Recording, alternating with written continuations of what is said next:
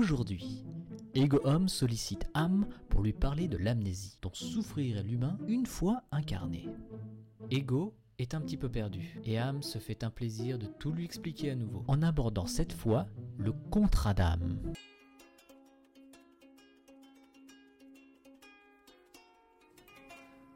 Salut Am Salut Gogo Bon, Am, je sais que notre relation est toute fraîche, mais faut qu'on parle aujourd'hui. Oh là là, le faux qu'on parle, je le connais, ça sent la rupture à plein nez.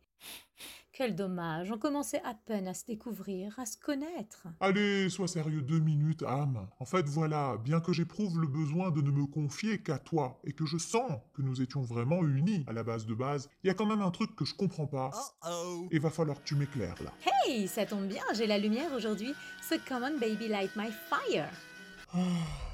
Bon, voilà, Am. Je veux juste savoir ce qui nous a séparés. Pourquoi ça s'est fait?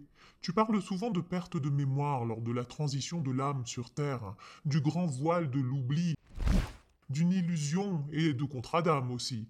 Alors, ok, j'entends tout ça, mais je comprends que tu, tout se mélange.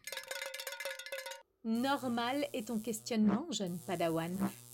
Il est pour toi cette base de comprendre. Vas-y, balance Yoda, je suis prêt. Alors, c'est l'histoire d'une âme qui vient de la lumière, du royaume céleste.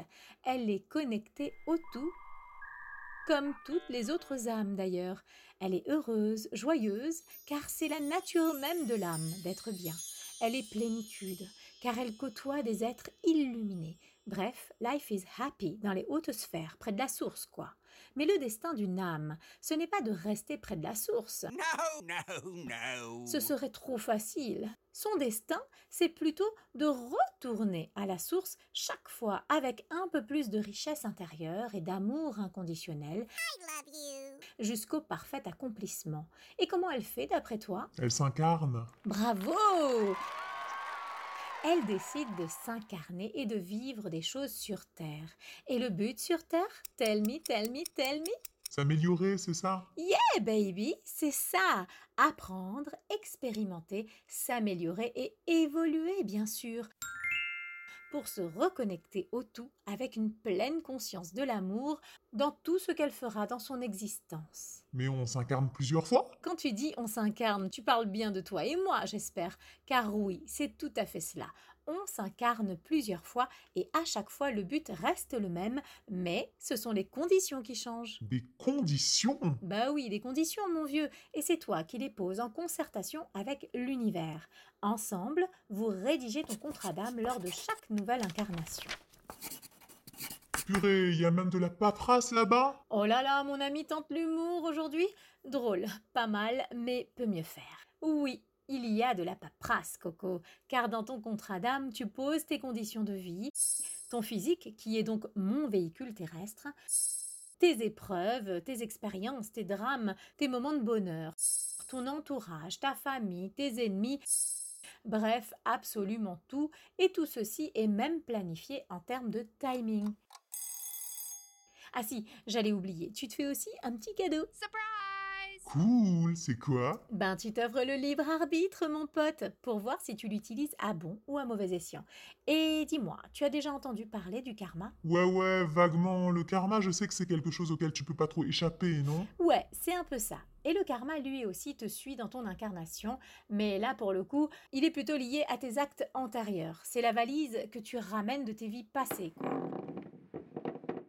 Tu devras composer avec, t'alléger de dettes et obligations karmiques. Enfin, il y en a qui se débrouillent pour aggraver leur cas, mais ça, c'est ce qui nous ramène au libre arbitre, justement. Donc, en gros, tu me dis que dans les cas extrêmes de souffrance, c'est l'âme qui aurait décidé de vivre cela dans son incarnation pour évoluer.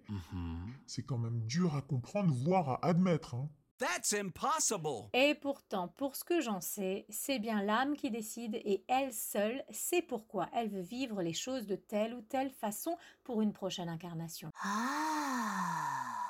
Ah oui, parce qu'attention, je ne t'ai pas encore parlé du piège de la béatitude, si? Piège de la béatitude, pardon. Non, en effet, tu ne m'en as pas parlé, âme. Le piège, c'est qu'au moment où l'âme rédige son contrat, qu'elle prend ses décisions, eh bien, elle est proche de la source, de la lumière, là où on se sent léger, positif, prêt à relever tous les défis. Donc, tout lui paraît jouable, surmontable, abordable à ce moment-là.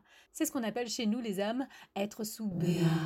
En gros, t'as compris, il y a une énorme lumière allumée au-dessus de toi pendant que tu décides, et soudain, hop, tout s'éteint, c'est le trou noir.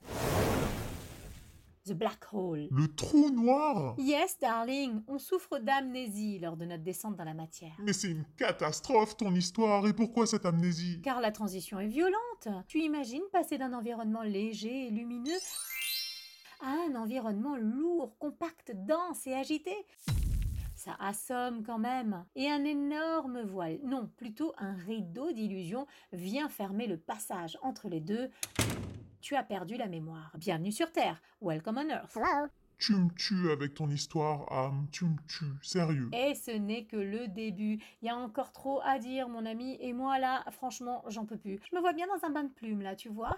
Donc, si tu veux bien, je te laisse la nuit pour assimiler et on en reparle demain, ok? Allez, bisous, smack